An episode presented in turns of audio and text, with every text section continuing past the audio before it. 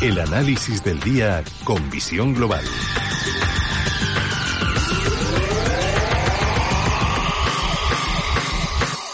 Y buscamos cuando pasan algo más de 11 minutos de las 9 de la noche, una hora menos en la comunidad canaria, buscamos ese segundo análisis y saludamos a Javier García, director de Velaria Inversores. Javier, muy buenas noches. Buenas noches, Gemma, ¿qué tal? Bueno, comenzamos esta última semana del mes de julio, una semana para no perder, vamos, no perder ni, un, ni una coma porque una auténtica avalancha de resultados empresariales en Estados Unidos. Esta noche Tesla, mañana Apple, Amazon, las grandes de las grandes van a confesarse ante los inversores. Reunión del Banco Central estadounidense, dato de PIB también en Estados, en Estados Unidos. Vamos, para estar atentos un día sí y otro también. Sí, sí, bueno, la verdad que la verdad que nos esperan bastantes datos eh, interesantes. Además, bueno, actualmente están las bolsas en máximos históricos, sentimiento inversor positivo. Los resultados que han ido saliendo han sido más o menos, han estado relativamente, relativamente bien, o sea que básicamente el mes de julio no parece que vaya a haber muchas sorpresas, ¿no? Los niveles de negociación, sí es cierto que en verano, ya hemos hablado varias veces, no son muy relevantes, por lo que muchos movimientos, tanto al alza como a la baja, las bolsas no son no son realmente relevantes. Además, lo hemos visto hace prácticamente dos semanas, ¿no? que la bolsa caía prácticamente casi un 5% aproximadamente en dos días y lo recuperaba, porque al final no es muy relevante los movimientos que haya en, verano. Y además, si echamos un vistazo al S&P, eh, durante los últimos meses aproximadamente, veremos que hay una canalización alcista que está, digamos, dirigiendo al precio durante los últimos meses y con la rotura de los máximos históricos de del pasado día, lo que creemos es que se va a llegar a, alrededor de los 4.500 puntos, que teniendo en cuenta el precio que estamos ahora, pues más o menos estamos hablando de una subida adicional del 3%, por lo que vemos que el mes de, los meses de verano van a ser relativamente tranquilos si los vemos de manera positiva.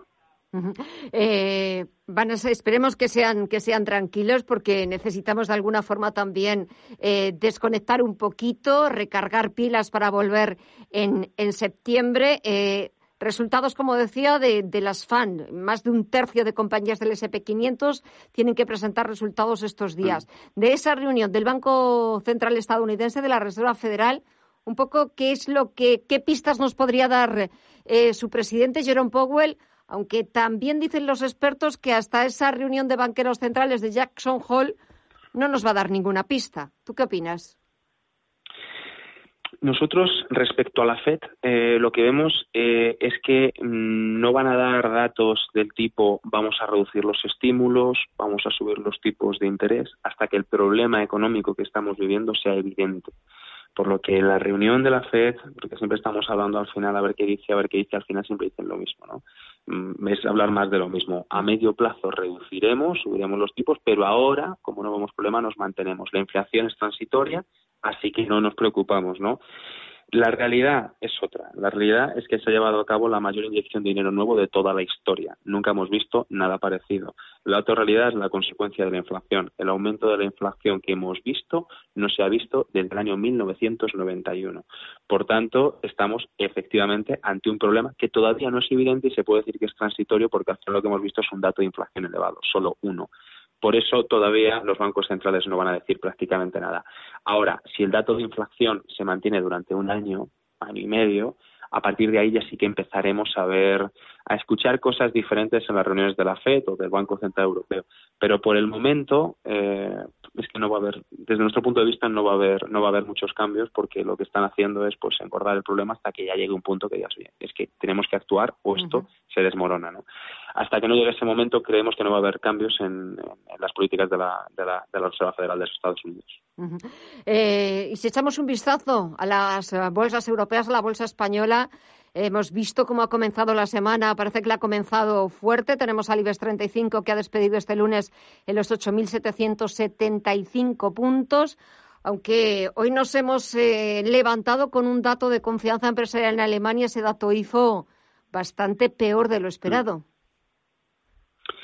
Sí, este tipo de indicadores, como el IFO alemán, nosotros eh, lo vemos un poquito con una visión un poquito más largo plazista, porque la variabilidad de un mes al final influyen muchas eh, variables, puede ser muy amplia y por, aunque parezca mentira, puede ser en muchos casos irrelevante. Por ejemplo, en septiembre de 2020 nosotros estábamos siguiendo mucho este indicador que estaba dando resultados muy malos y entre el último trimestre de diciembre y enero de 2021 cambió por completo y empezó el alza. Sin embargo, la información que manteníamos a finales del último trimestre de 2020 e inicios de 2021 era prácticamente la misma, ¿no? Sin embargo, todo cambia, ¿no? Sin embargo, al final nosotros lo que vemos en el IFO alemán es que, por ejemplo, a día de hoy el indicador está cotizando a 100 y en 2017 cotizaba a 105. Sin embargo, la bolsa alemana en 2017 cotizaba alrededor de 11.500 puntos y actualmente cotiza 15.500. ¿Qué vemos aquí? Una diferencia muy notoria entre lo que es la economía real y las bolsas. Como puede ser que el IFO esté por debajo de los niveles que estaba en 2017 y que la bolsa alemana esté un 30 o un 35% por encima.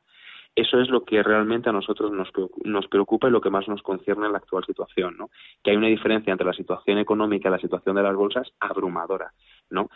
El IFO alemán lo refleja de manera clara. Hay muchos más indicadores que lo están reflejando, ¿no? Pero al final este indicador es un indicador muy bueno y que verifica y refleja muy bien la situación actual, ¿no? Que básicamente no hemos creado valor en cuatro años mientras que las bolsas están en máximos históricos.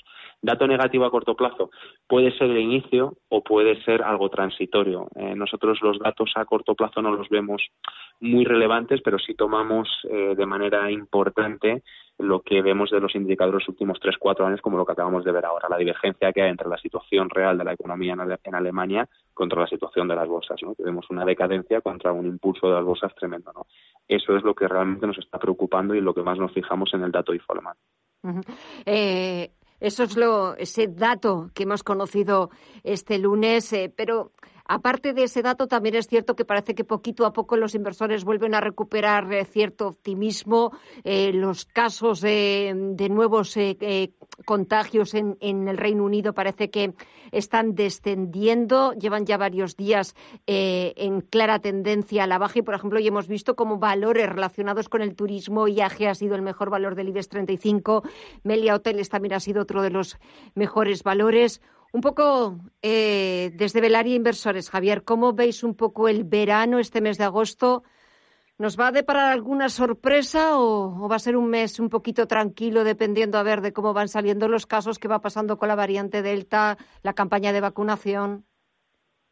Nosotros creemos que la parte de todo lo que concierne al COVID-19 se está resolviendo de manera clara. Es más, aunque los casos están aumentando, las hospitalizaciones siguen planas. O sea, estamos yo creo que en el mejor momento desde que comenzó la pandemia hablando de hospitalizaciones, ¿no?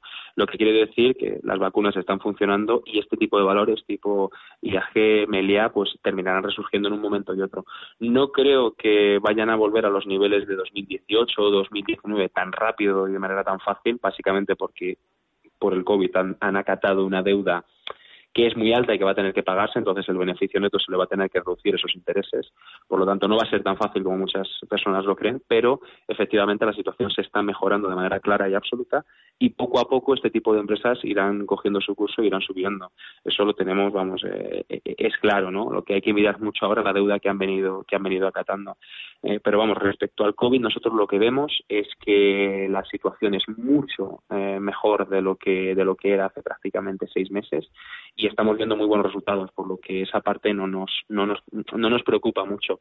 Lo que sí que va a provocar la salida o la vuelta a la actividad económica, aunque todavía no hemos vuelto a los niveles que estamos en 2019, pero lo estamos haciendo, es que va a empezar a haber un, un, flujo de capitales más amplio, ya va, ese dinero que, que inyectaba el Banco Central Europeo y la Reserva Federal va a empezar a entrar en juego y ese número de transacciones al final es lo que genera la inflación. Por eso decíamos que la vuelta a la actividad económica y el éxito de la vacuna posiblemente sea lo que traiga la inflación y sea lo que obliga a los bancos centrales a subir los tipos de interés. ¿no?